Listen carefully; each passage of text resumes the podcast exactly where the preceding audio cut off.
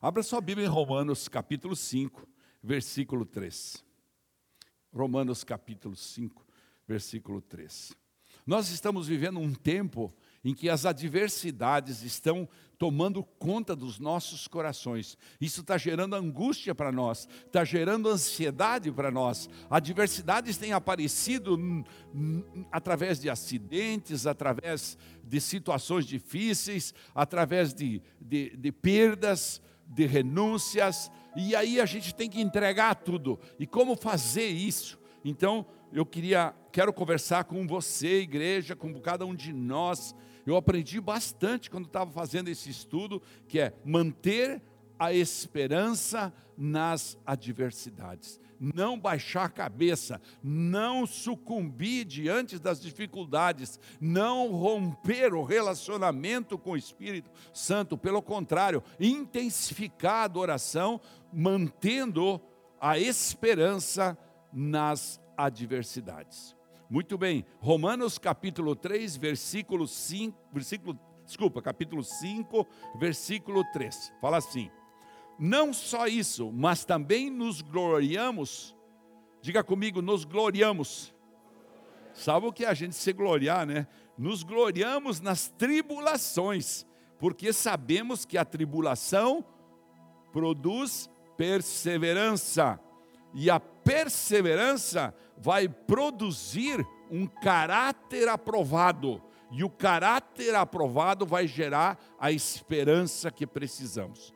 Vamos lá nessa sequência, diga comigo: nos gloriamos nas tribulações, porque sabemos que a tribulação produz perseverança, e a perseverança, um caráter aprovado. E o caráter aprovado vai gerar na minha vida, na minha casa, nos meus negócios, na minha família, uma vida cheia de esperança. E aí no versículo 5, Paulo completa esse raciocínio dizendo: E a esperança não nos decepciona, porque Deus derramou o seu amor em nossos corações por meio do Espírito Santo que ele concedeu. Então ele está falando assim: não se preocupe, porque quem vai monitorar a esperança quando você trata bem as vicissitudes, quando você trata bem os perrengues da vida, vai ser o Espírito Santo de Deus que vai te inspirar, vai se revelar a cada um de nós e vai nos conduzir. Por isso a gente sempre fala aqui: Espírito Santo, fique à vontade em nosso meio, porque ele vem agir no sobrenatural do nosso espírito. Amém? Amém, igreja? Quando nós nos referimos à adversidade, à tribulação, a dificuldades extremas, montanhas e vales, né? Vivemos em situações complexas. Logo, logo, logo a gente vai encontrar diversos perfis de crentes, de cristãos. Pelo menos três completamente fora daquilo que precipua a Bíblia Sagrada. O primeiro deles, nós vamos encontrar o legalista. Ele diz que tudo que nós passamos de perrengue, de dificuldades, de situações, é castigo de Deus e mostra para a gente um Deus vingativo, executor e cruel. Também encontramos o permissivo, que é o extremo disso, que é aquele que aceita pecar de uma forma inconsequente e arrasta com ele todo o povo da hipergraça. Ah, não tem problema, viva a sua vida, você aceitou o Jesus, você já está salvo, você tem eternidade. Ainda há no meio desses dois o passivista, que é aquele que se conforma com a tragédia e não reage de jeito nenhum às suas vicissitudes. Ele aceita com passividade todas as coisas. Então, esses três tipos de situações, de reações a as nossas adversidades têm que ser tirados da nossa vida. Porque há uma quarta vertente que é a única e verdadeira, que é o quebrantado, que é aquele que entrega de fato o coração. Foi muito profético essa canção aqui. Tudo entregarei entregarei. Eu cantando é uma maravilha, né? Então, o, o quebrantado é aquele que vive, experimenta, desfruta exclusivamente o que diz a palavra de Deus. A cada situação que aparece na vida dele, ele vai à palavra, ele busca no Evangelho, ele busca na Bíblia Sagrada a explicação, ele busca no Espírito Santo aquilo que pode trazer a esperança que Paulo falou nesse texto que a gente leu. Ou seja, o quebrantado conhece o Deus da Bíblia e vive nesse lugar chamado obediência da palavra independente das circunstâncias, independente das situações que eu estou vivendo, eu sou uma pessoa que obedeço à palavra de Deus. Eu não entendo que a palavra é uma vingança, que, que, que, que o meu, a minha situação difícil é uma vingança de Deus. Também eu não sou um passivo que fico sentado esperando as reações e Deus fica olhando para a gente. Alguém perguntou essa semana para mim: Pastor, mas quando Deus fica em silêncio, Deus está falando comigo? Eu falei, está muito. Sim, porque Deus está esperando você reagir a alguma coisa. Deus está esperando você. Ou seja, o quebrantado sabe que a Bíblia mostra um Deus bondoso. A Bíblia mostra um Deus amoroso. A Bíblia mostra um Deus fiel. Na constância que faz multiplicar a semente que cada um de nós planta em diferentes situações. E quando a gente fala em semente, a gente precisa entender, como está explicado em Romanos capítulo 12, versículo 19, que a gente não tem que vingar, não tem que fazer nada, a gente tem que deixar tudo na justiça de Deus, por quê?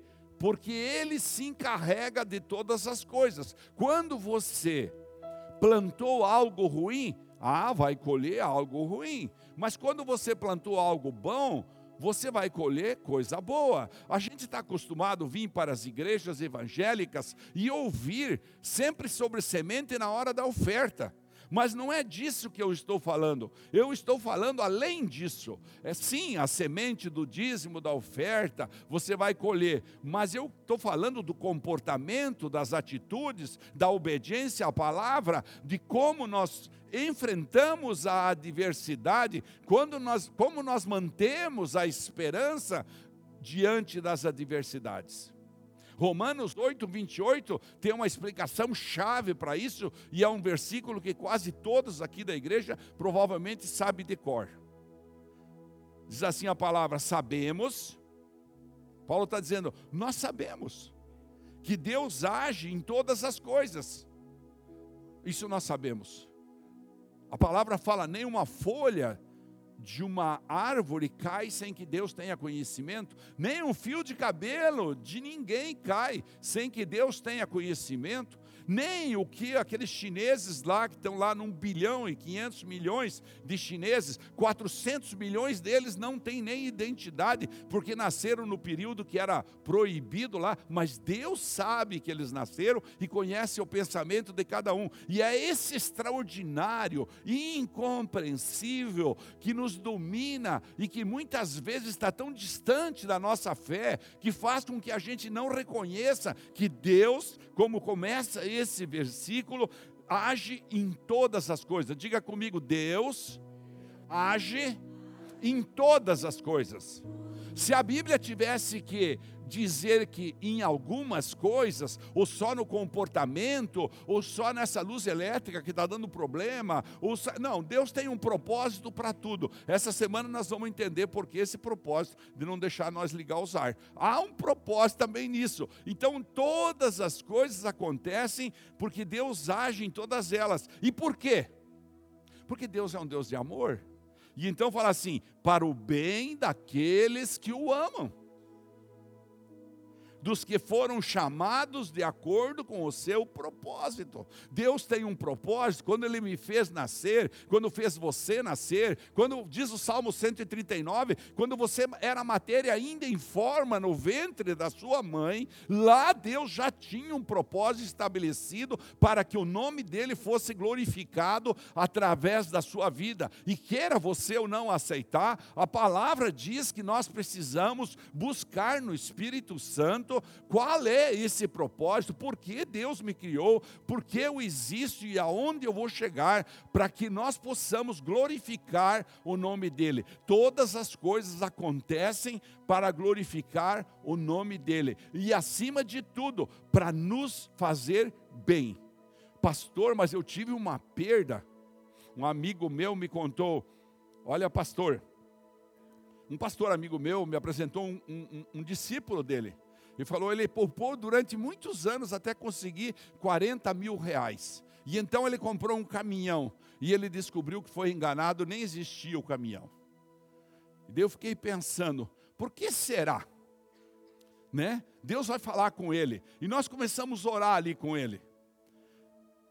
E certamente ele falou, chorando lá para nós: agora eu entendi porque Deus me permitiu eu não ia glorificar o nome dele com isso aí. Ao contrário, eu ia abandonar tudo que Deus tem me colocado no seu propósito, porque eu sou chamado de acordo com o propósito.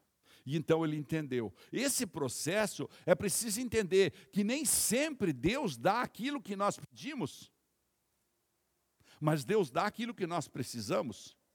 Embora na hora que Ele nos dá o que precisamos, nós não entendemos.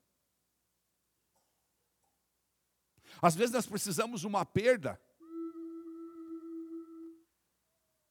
A gente escutou um testemunho ontem de uma pastora que perdeu o filho depois de sete anos na UTI. E compramos o livro e começamos a ler. Só lemos dois capítulos ainda. Mas fala da perda. E como Deus trabalhou a vida dela e da família e da igreja que ela lidera através dessa perda. Então Deus tem um propósito, Ele nem sempre vai dar para nós aquilo que nós queremos. Entenda bem. Deus ele não vai decepcionar você, Ele vai amadurecer você. Ele vai aumentar a intimidade sua. Ele vai pedir para você orar mais. Ele vai pedir para você buscar mais. Ele vai pedir para você é, é, suplicar mais. Ele vai pedir para você quebrantar-se. E esse é o processo. Os quebrantados são aqueles que sabem que a Bíblia mostra um Deus bondoso, um Deus amoroso e fiel. É verdade, a graça de Deus é que nos conduz.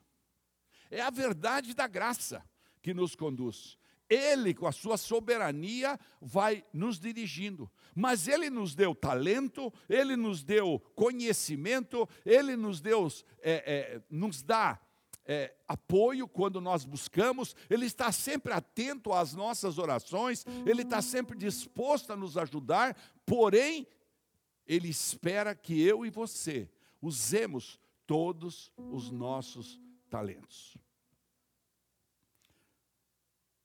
Faça assim comigo, vou fazer uma coisa que sempre eu fazia, depois não fiz mais aqui. Estenda sua mão para o lado assim, isso. E é para o outro lado, senão você vai dar no rosto da esposa. Glória a Deus. Olha aqui. Se Deus te deu talento até aqui, Ele vai exigir que você use aqui.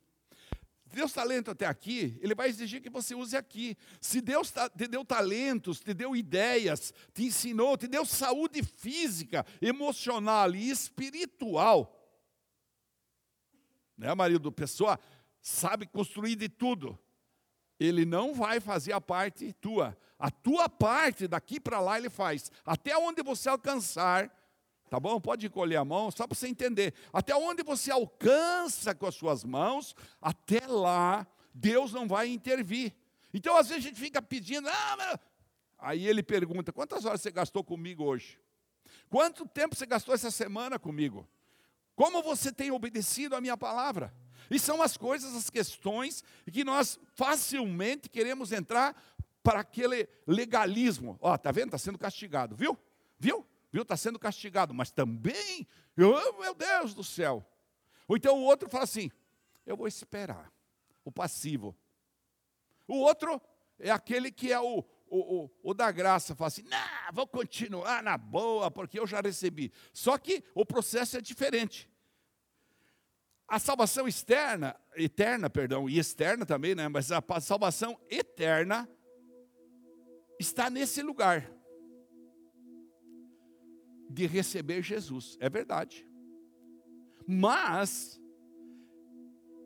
também está o senhorio de Jesus que nos leva a obedecer a sua palavra.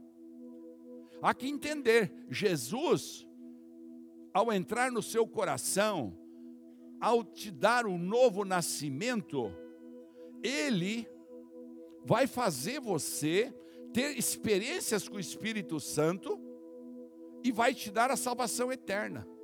Só que Ele não entra só para ser o teu parceiro, Ele entra para ser o seu Senhor. Tanto que quando a gente confessa Jesus, a gente fala: Eu te confesso como meu Senhor e meu Salvador.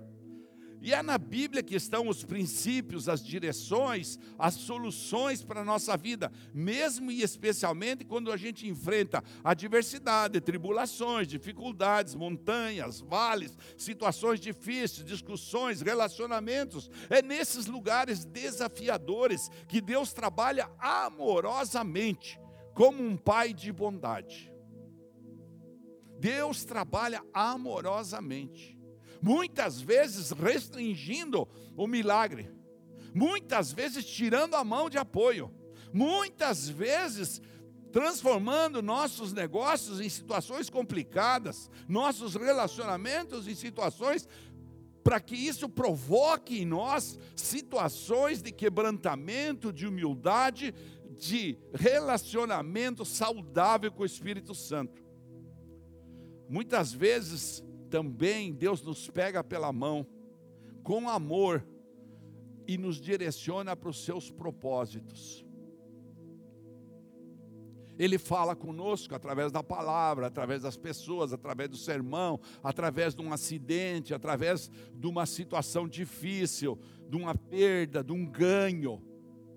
Né? Muitas vezes a pessoa fala: Deus não me ajuda. E aí Deus está só perguntando para ele: por que, que você quer? Qual é o propósito? Estava lendo essa tarde um livro lá, um capítulo de um livro lá. E, e, e perguntava: qual que é o propósito para que você quer ganhar muita grana? Qual que é o propósito? O que, que você pretende? Eu escutei de uma pessoa que tem muita, muita grana, fala assim: poucos sabem que o nosso propósito é só abençoar pessoas, é só abençoar o reino, é só fazer multiplicar o reino de Deus com tudo que o Senhor tem nos dado.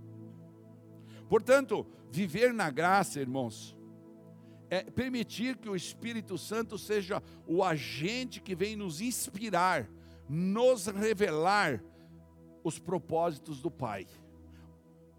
Deus usa o Espírito Santo para ter um tete a tete com cada um de nós. Viver na graça é nutrir uma intimidade com o Espírito Santo mas uma intimidade tão grande que as provações acabam sendo motivo de alegria. Ah, você está me submetendo a isso? Ele quer ver até onde a minha capacidade de lidar, de manter a esperança, de manter o equilíbrio nas situações difíceis da vida. Porque o Deus de amor está no controle de tudo. Você pode dizer isso comigo? Diga comigo: o Deus do amor está no controle de tudo. Ele controla todas as coisas, fique tranquilo. Tiago fala isso no capítulo 1 já da carta de Tiago, versículo 2 em diante, ele fala: Meus irmãos, considerem motivo de grande alegria o fato de passarem por diversas provações, pois vocês sabem que a prova da sua fé, como disse Paulo, pro, promove, produz perseverança. Então você está sendo provado na fé? Eu estou, pastor. Pastor, você não tem ideia do que eu estou sofrendo. Tá, vai produzir perseverança se você tiver sabedoria a entender. Por quê? Porque a perseverança deve ter ação completa, a fim de que vocês sejam maduros e íntegros, sem lhes faltar coisa alguma, sem lhes faltar coisa alguma. O que, que precisa ser? Diga comigo, maduro e íntegro. E então Deus fica perseguindo isso, através das circunstâncias da nossa vida.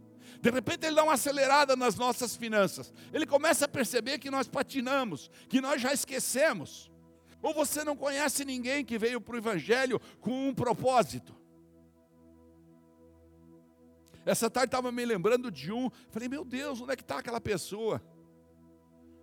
Conversamos muitas vezes aí embaixo.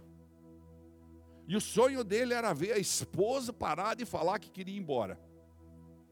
Ele, a esposa queria ir embora.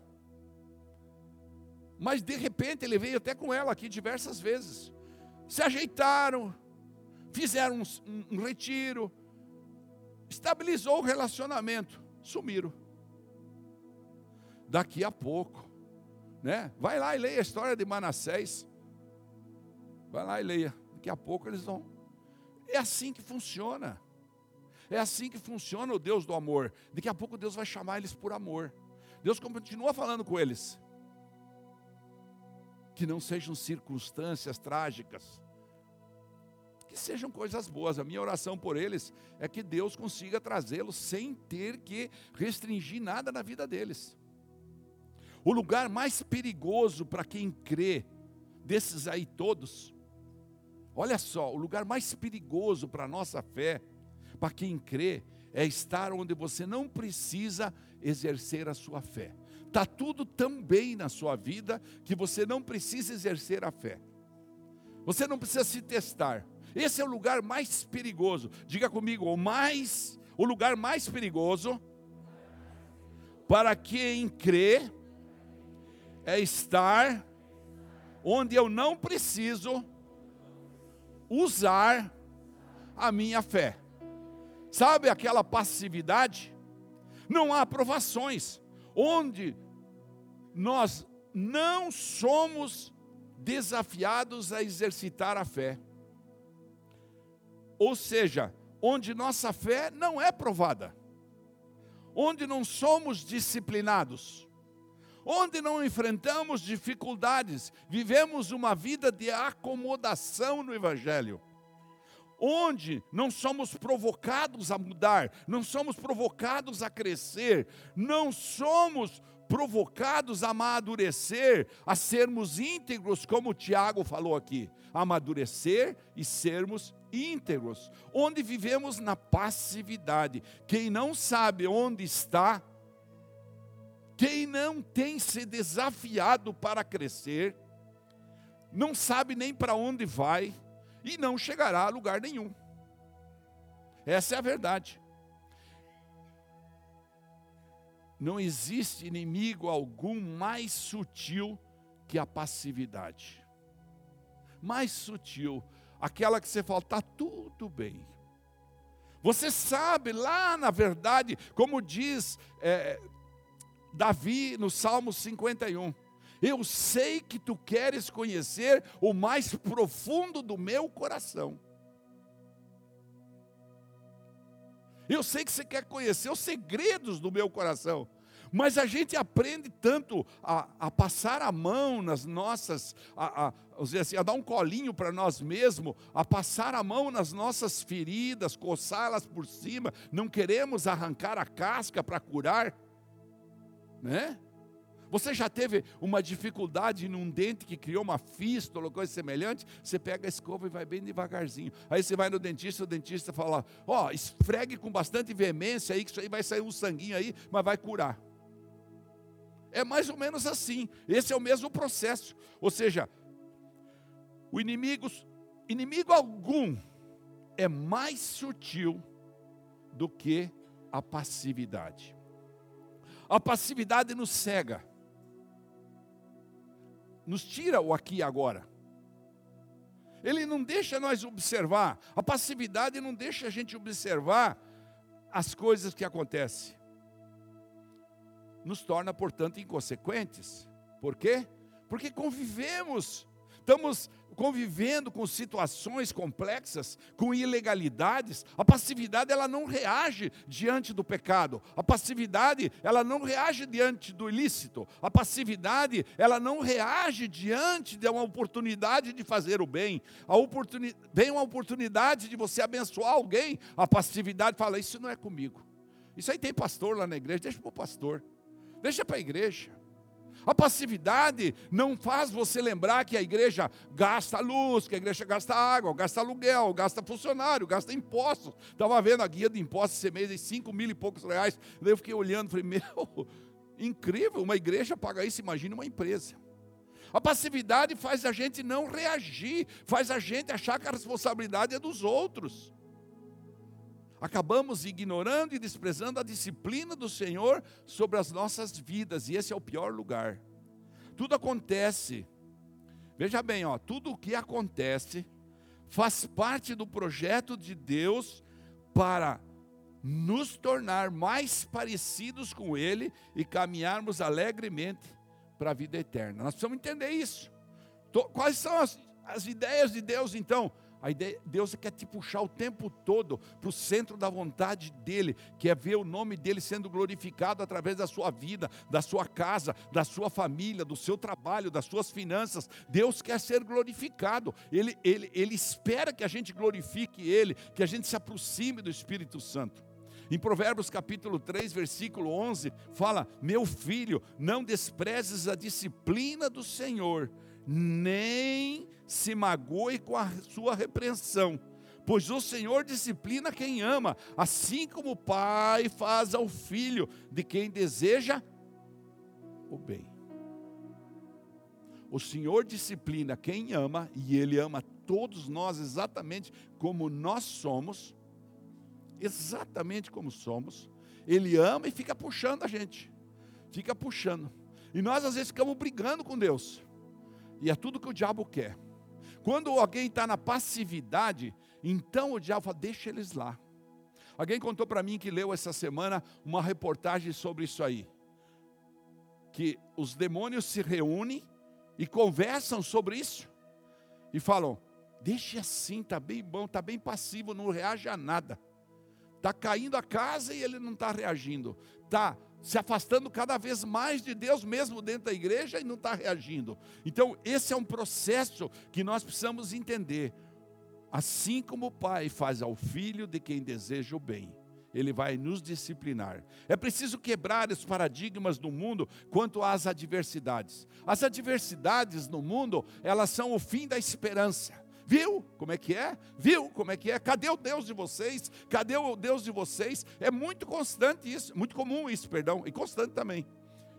A cultura do mundo invadiu as igrejas e estabeleceu um paradigma que de que as lutas, de que as tribulações, os desafios, os perrengues da vida não fazem parte do viver cristão.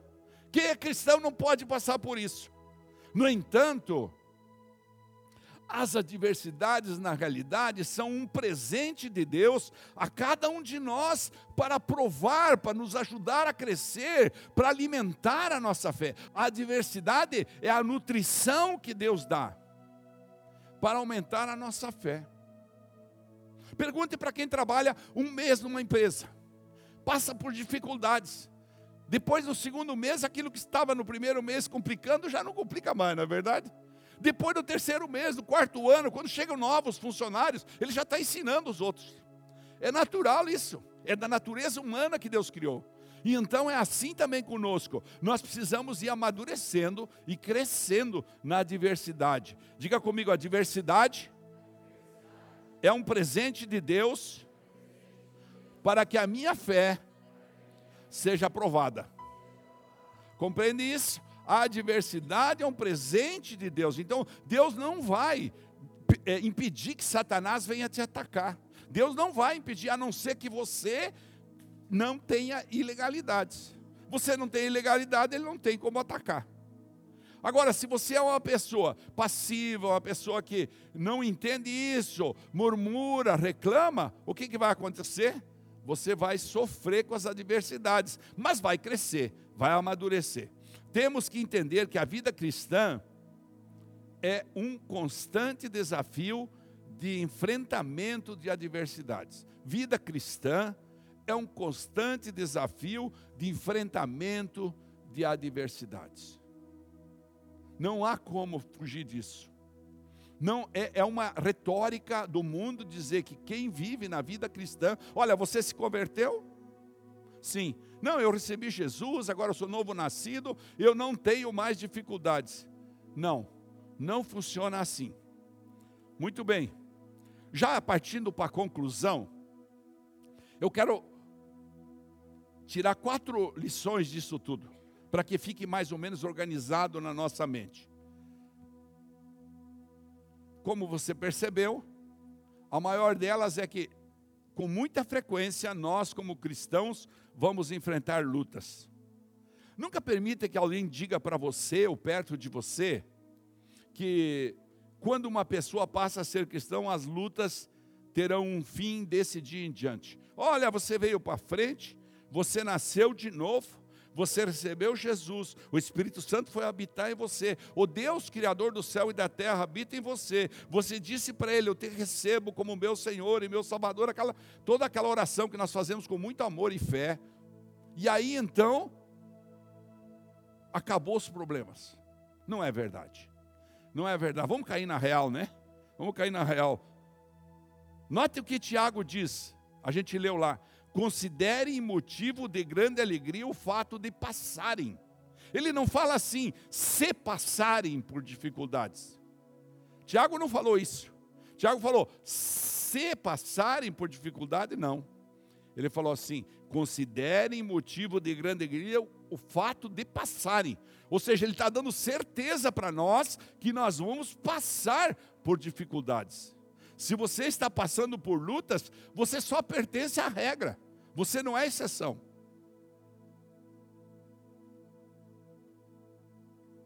Você acabou de passar por uma luta, recobre o ânimo, tire experiência disso, amadureça, porque haverão mais lutas pela frente.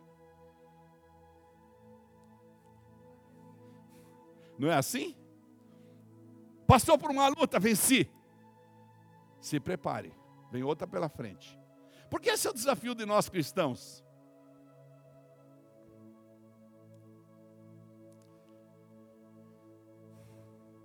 Mas a luta é uma coisa que nos une como família. A luta é uma coisa que nos desafia como corpo de Cristo, nos ensina, nos disciplina, nos amadurece. Então, esse é o primeiro ponto. Todos nós vamos passar por lutas. O segundo ponto é: as lutas acontecem em diferentes níveis. Muitas vezes a gente só pensa que é luta quando a gente perdeu um ente querido, morreu. Meu Deus, que luta. Como é que eu vou passar esse processo do luto? Como é que eu vou passar essa dor? Uma pessoa que eu amava tanto. Mas às vezes está acontecendo lutas que nós está do nosso lado ali, só, essa questão de nós querer resolver com um tempo de oração, com um propósito, com um voto, com um compromisso. Às vezes faz três, quatro anos que a pessoa está lutando e falando: não, depois que eu conseguir isso, então eu vou me render. Depois que eu fizer isso, eu vou me render. Depois que meu filho for para o Evangelho, eu vou todo dia de quarta-feira no culto. Quando na realidade Deus está só esperando, entrega o coração. Entrega o coração. As lutas podem ser físicas, né? As lutas podem ser emocionais, podem ser financeiras, podem ser entre parentes, nos relacionamentos, né? Podem ser espirituais. Elas podem repentinamente bater às portas do seu trabalho da sua igreja, do seu lar. Elas podem chegar a qualquer momento da vida. Não há uma coisa que possa definir isso. E esse é o sabor da vida. Esse é o sabor de quem entende vida. Isso é vida. Isso é vida. Não há necessidade de entrar em depressão, pelo contrário, mantenha a esperança na adversidade, porque luta é vida. Diga comigo, luta é vida. Diga mais uma vez, luta é vida. Diga comigo, enquanto eu estou lutando, é porque eu tenho vida. E como sempre dizia algumas pessoas para mim, quando eu estava na minha fase de murmuração, porque também tive minha fase de murmuração, né? Até tem que diziam para mim assim: não quer lutar? Não se preocupe, vai lá no cemitério, deita lá dentro de um túmulo lá, não tem luta. Morra. Como sempre a pastora fala: não quer ficar velho? Morra. Ela fala para mim: não quer ficar velho? Morra. É assim, a luta é assim.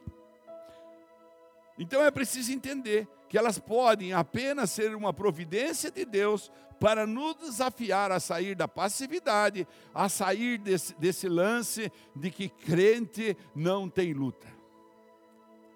Agora, já falamos disso, a luta coloca como terceiro ponto a nossa, a nossa fé à prova. Agora, preste atenção, só coloquei isso aqui para voltar um pouquinho porque não importa qual seja a força ou a intensidade, há algo sobre o sofrimento que simplifica a vida e nos traz de volta às bases. Nossa casa é outra casa depois que a Raquel passou 42 dias no hospital, 34 de UTI. É outra casa. Ou seja, o sofrimento, ele leva você de volta àquele princípio. Aquelas noites acordadas vão mudando a sua maneira de lembrar como você age em cada situação. E você decide mudar. É como sempre eu digo, você vai esperar perder a tua mulher para mudar a tua atitude? Você vai esperar perder o teu marido para mudar a tua atitude? Você vai esperar perder a relação com o Espírito Santo para intensificar o seu tempo de oração? Esse é o processo. Há algo sobre o sofrimento que é importantíssimo na nossa vida. Quarta-feira estávamos aqui, tocou o meu telefone. Era o Pedro. Que o, o Davi, o Samuel, foi motivado pelo choro do Pedro depois de muito tempo, que o Pedro estava chorando e a pastora Camila estava do meu lado, pegou meu celular e foi lá para dentro. Depois perguntei para ela o que, que foi. Ele falou, ela falou, é que nós estamos ensinando ele que decepção é importante. Decepcionar-se é importante. Ele tem que amadurecer nisso. A gente tinha preparado que ele ia numa festinha. Mas ele foi ontem numa festinha. Agora hoje de novo, a gente chegou à conclusão que a gente não devia permitir. E então ele teve uma decepção. A gente sentou com ele, explicou direitinho para ele, chorou tanto que foi dormir. Só que enquanto nós estávamos aqui no culto, ele acordou. Mas a decepção, ela é importante, ela é, faz parte da criação. Nós, às vezes, estamos vendo crianças, jovens, adolescentes sendo criados sem barreiras, sem barreiras, sem limites. E então a educação, o limite na mesa, o orar na mesa, o fazer esse tipo de não, aqui vai esperar. Quem vai orar hoje? É preciso fazer isso para que todos nós entendamos a importância de algo no sofrimento. Não tem jeito, sempre que a gente fala algumas coisas, a pastora fala assim para mim: nunca perdeu nada na vida de importante, por isso tem esse tipo de comportamento. Quando nos referimos, às vezes, analisando uma situação, Pergunte para uma pessoa que já perdeu muitos entes queridos. Pergunte para uma pessoa que acompanhou o câncer de alguém durante 10 anos. Pergunte para uma mãe que orou por um filho durante 10 anos para que ele saísse da droga. E então você vai ver que é completamente diferente, porque o sofrimento gerou nela algo diferente. E isso é muito importante, invariavelmente vai mudar elas nos forçam ao alicerce da fé sobre o qual nós estamos fundados. A dor nos força ao alicerce da fé. Diga comigo, a dor me leva a melhorar a, o meu nível de fé. Quando você não passa por lutas, não haverá maturidade. E esse é o quarto ponto. Pode vir aqui, por favor. Sem lutas não poderia haver maturidade. Tiago, diz que passamos pelas provas para que nos tornemos perfeitos e íntegros. Viu como é difícil, às vezes, a gente, quando a gente tem um desvio de caráter, a gente chegar e confessar esse desvio de caráter? Pergunte para os viciados em cocaína, em maconha, em crack e especialmente com álcool. Você fala para o alcoólatra, você é alcoólatra, você precisa crescer nisso, precisamos te ajudar, nós queremos te, te ajudar. Eu não. Mas ele está exalando o perfume do álcool, ele está dizendo, eu não. Ele está, pergunte para aquele que, como chama aquele, aquela pessoa que costuma, é, cleptomaníaco, né? Costuma roubar as coisas na, na casa dos outros. Às vezes é, é uma doença, mas ele não admite. O, o problema todo é, como Davi falou, ser sincero no coração. Para quê? Para que a gente possa chegar à integridade. O versículo do, do Tiago é assim: e a perseverança deve ter ação completa a fim de que vocês sejam maduros e íntegros, sem lhes faltar coisa alguma. Portanto, são inúmeras as virtudes, consequências que a gente obtém quando nós somos é, submetidos a desafios, a tribulações, a montanhas e vales, quando nós somos submetidos a desgastes, o que, que acontece? Nós vamos, através da oração, vencer essas lutas. Você pode ficar de pé? Quero ler um último texto para nós, três versículos que está em Hebreus, capítulo 12. Hebreus, o autor de Hebreus fala: portanto, também nós, uma vez que estamos rodeados por tão grande nuvem de testemunhas, Ó, todos nós estamos testemunhando uns aos outros aqui. Livremos-nos de tudo o que nos atrapalha e do pecado que nos envolve, e corramos com perseverança a corrida que nos é proposta. Portanto, a adversidade faz parte da proposta de Deus. Tendo os olhos fitos, o que, que é fitos? Colocados, centrados, focados em Jesus, autor e consumador da nossa fé. Ele, pela alegria que lhe fora proposta, suportou o que? A cruz, desprezando a vergonha, e assentou-se à direita do trono de Deus. Por isso eu não preciso ter vergonha de declarar em voz alta: Deus me ajuda, estou passando por essa situação, tem misericórdia em mim, preciso sair desse vale, preciso sair desse vazio. Eu tive uma decepção, alguém me traiu, eu preciso sair disso, Deus. Me ajuda, me ajuda a orar, me ajuda a decretar, me ajuda. E então Deus vem com o socorro. O versículo 3 do capítulo 12 de Hebreus fala assim: pensem bem naquele que suportou tal oposição dos pecadores contra si mesmo, para que vocês não se cansem e não desanimem. Se hoje está acabando uma luta, pode esperar outra amanhã. Essa é a misericórdia, mas essa é a nossa vida. Essa é a realidade. Deus não te trouxe para o mundo para você passar.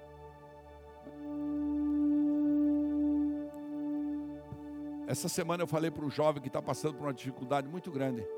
Eu falei, sabe uma forminha de gelo? Uhum.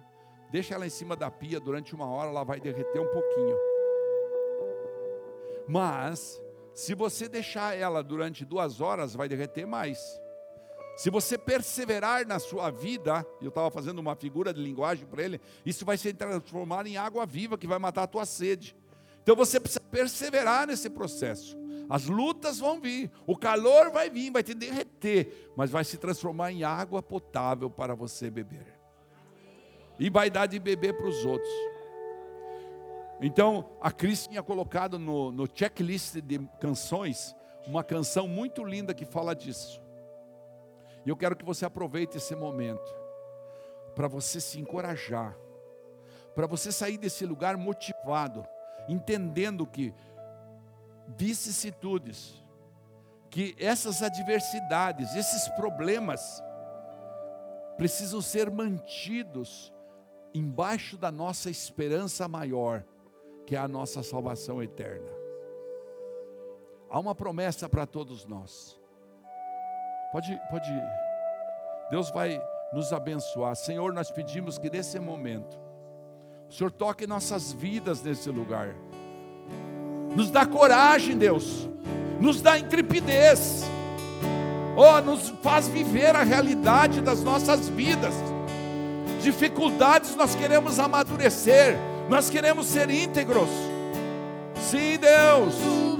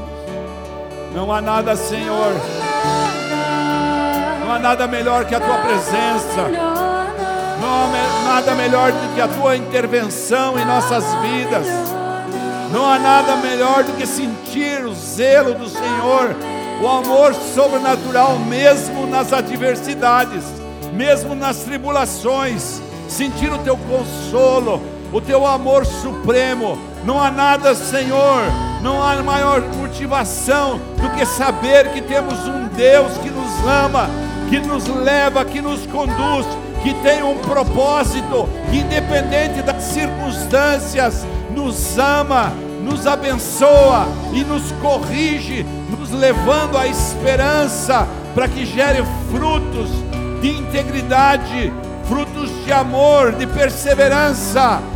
Não há nada, Senhor. Nada.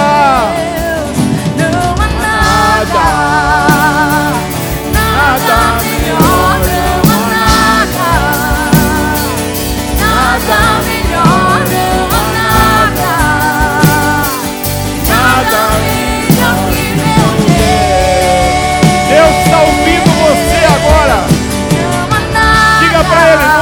há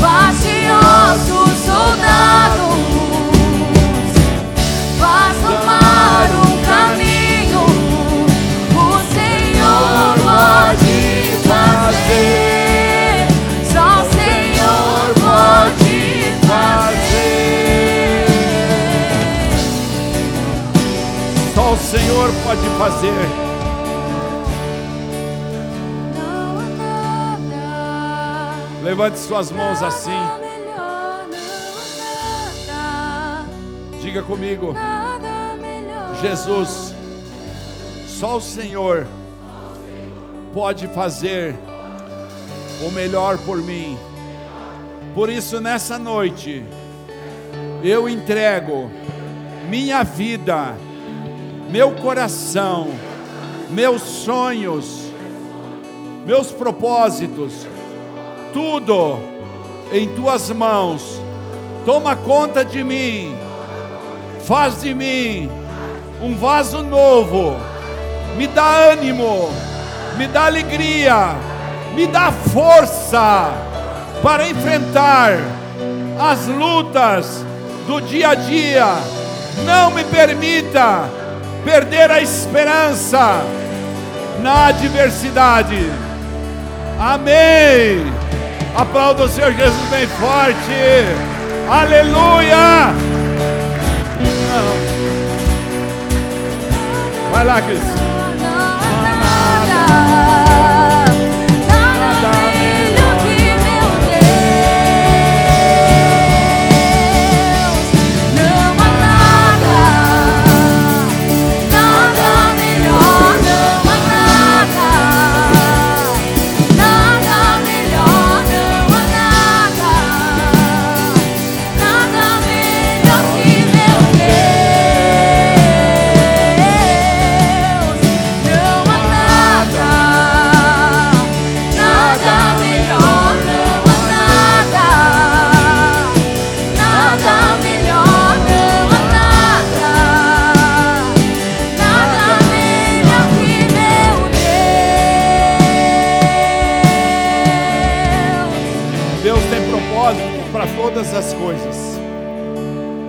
Eu estava falando com minha irmã, ela levou meu pai de ambulância para o hospital, ele tem 94 anos, está sangrando muito. E eu queria que nós, como igreja, se você me permite, orássemos por ele, para que Deus faça o melhor por ele, porque está sofrendo, no hospital agora internado. Que Deus faça o melhor por ele. Ou sara ele, ou leva ele. 94 anos, um gringo forte, cheio de personalidade. Nessa última vez que fomos lá, agora duas semanas atrás, em Cascavel, a Raquel conversou muito com ele e ele chorou muito. Ele é um, uma criança agora, de um homem extremamente agressivo, se transformou numa criança e fala assim: Deus está me dando oportunidade para me amar. As coisas de idoso, né? Então eu quero que você coloque suas duas mãos para frente assim. E diga assim: Jesus, o Senhor conhece a situação da vida do pai do pastor. Faça com ele o que for melhor. Em nome de Jesus. Amém. Muito obrigado. Deus abençoe você. Vou dar a bênção para nós encerrar esse culto. Não desanime. Caia na real, lutas são necessárias. Amém? Que o Senhor te abençoe. Que o Senhor te abençoe e te guarde. O Senhor te fortaleça nas lutas, te dê vitória na maioria delas. O Senhor abra portas onde ninguém pode abrir e feche as portas que são para prejudicar você. Que o Senhor faça resplandecer o seu rosto sobre ti e te conceda graça. O Senhor volte para ti o teu rosto e te dê a paz. Diga comigo, eu sou tudo que a Bíblia diz que eu sou. E eu tenho tudo que a Bíblia diz que eu tenho. E eu posso, nas lutas, nas adversidades, tudo que a Bíblia diz que eu posso. Porque eu e minha casa haveremos de cumprir os propósitos de Deus para nós nessa terra. Aleluia! Glória a Deus! Se Deus é por nós, agindo Deus, Deus é bom toda hora. Vão em paz com suas lutas. Pois que há fôlego nesses pulmões. Vamos Louva ao Senhor. Em meu coração, não sem vergonha cante essa canção. Pois sei que há fôlego nesses pulmões. Vamos